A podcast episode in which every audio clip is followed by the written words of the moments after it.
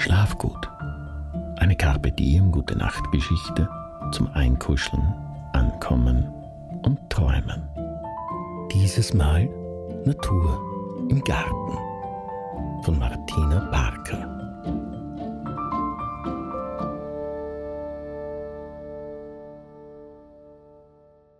Gefahr war im Anzug. Die Erde bebte, scharfe Klingen, der giftige Hauch des Todes. Wir werden alle sterben, schluchzte Borste. Er war aus Italien eingewandert, uns ist es da unten einfach zu heiß geworden, sagte er, aber statt Frieden und grüner Wiesen erwartete ihn hier das Grauen eines nie enden wollenden Krieges. Der Feind war größer, stärker, mit zahlreichen Waffen versehen. Aber war er auch schlauer?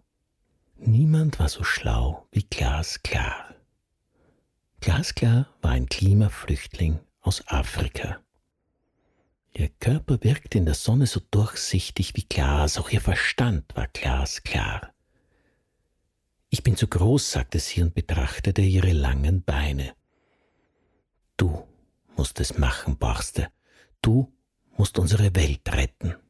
Borste fühlte sich geehrt und bange. Wie man sich ebenso fühlt, wenn man auserwählt wird, die Welt zu retten. Ich tue es, sagt er tapfer. Borste hatte eine besondere Begabung. Er spürte die Schwingungen der Luft und konnte sich so auch im Stockdunkeln orientieren. Er fühlte sich wie ein Superheld, als er auf den Eingang des Tunnels zusteuerte. Glasklar hat ihn einmal als herzlos bezeichnet, aber natürlich hatte er ein Organ, das Körperflüssigkeit durch seinen Körper pumpte und das klopfte gerade wie verrückt. An der Weggabelung stockte Borste kurz. Welche der fünf Möglichkeiten sollte er wählen? Er dachte an den Feind. Welche Strategie würde ihn am meisten treffen? Und dann wählte er den Pfad ganz rechts. Clara blickte in den Garten. Sie hatte sich das so schön vorgestellt mit dem Umzug aufs Land. Die Realität war anders. Der Garten war das Schmuckstück ihres verstorbenen Vaters gewesen, ein englischer Rasen, gestutzte Buchsbaumhecken, getrimmte Rosen, farblich abgestimmte Staudenbeete. Der Vater hatte jede freie Minute hier verbracht. Er hatte gejätet, gegossen, gedüngt und gespritzt. Alles hatte immer so mühelos ausgesehen. Bei Clara schien alle Liebesmüh vergeblich. Im Buchsbaum saß der Zünsel in den Rosen, die Läuse, der Rasen war von Löwenzahn durchdrungen. Im blauen Beet war gelbes Schöllkraut aufgegangen. Clara hatte versucht, Ordnung zu schaffen. Sie hatte Löwenzahnstecher und Unkrautharken gekauft, Schneckenkorn, sogar Glyphosat. Seufzend griff sie nach den Gartenhandschuhen und zog sie an. Aber halt, was war das? Ein Stück Gras, das im Inneren an der Hand scheuerte. Nein, das Gras bewegte sich. Ein Insekt. Clara riss sich den Handschuh panisch herunter. Aber es war zu spät. Das Insekt hatte sie gebissen. Clara blickte erst auf ihren Daumen, dann auf das winzige zusammengerollte Ding, das ihr vor die Füße gefallen war. Als sie die rötliche Kugel inspizieren wollte, entfaltete sich diese und krabbelte eilig davon. Eine Spinne, dachte Clara hysterisch. Ich bin von einer gottverdammten Spinne gebissen worden. Tausend Gedanken gingen ihr durch den Kopf. Kann man an einem Spinnenbiss sterben? Bekommt man davon Borreliose? Und was ist mit der Geschichte von Spinnen, die Eier unter die Haut legen, aus denen dann Wochen später hunderte Spinnenbabys schlüpfen. Rötlich war sie und klein, fragte der Arzt.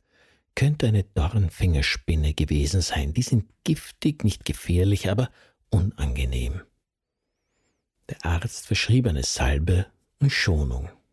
Muss man beobachten, sagte er. Und Clara beobachtete. Nicht nur die zwei winzigen Bisswunden, die nästen und schmerzten und ihr die Lust auf Gartenarbeit raubten. Sie beobachtete auch, wie sich der Garten ob der Vernachlässigung zu verändern begann. Erst schien es, als würde das Ungeziefer das Regiment übernehmen. Die Stängel der Rosen waren schwarz und vor lauter Blattläusen kaum mehr zu sehen. Doch dann kamen die Marienkäfer und fraßen die Läuse. Wundersames tat sich auch im Gemüsebeet.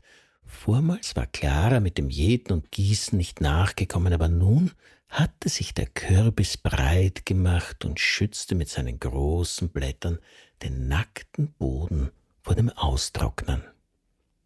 Die Tomaten blieben unausgegeizt von der Braunfäule verschont, weil keine Wunden dem Bildsporn als Eintrittspforte dienten.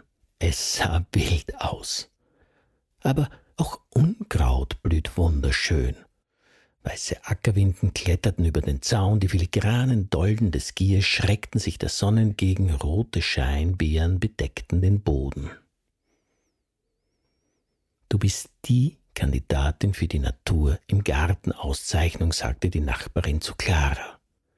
Als du eingezogen bist, hatte ich Angst, dass du auch so eine bist wie dein Vater, eine, die glaubt, die Natur ordnet sich dem Menschen unter. Aber du hast ein Paradies geschaffen. Du hast echt einen grünen Daumen. Clara starrte auf ihre Hand. Der Biss war kaum mehr zu sehen. Dank deiner Heldentat ist sie jetzt eine von uns, Spider-Woman, sagte glasklar, die im hohen Gras saß zu Borste. Und Borste lächelte stolz, aber wer achtet schon auf das Lächeln einer Spinne?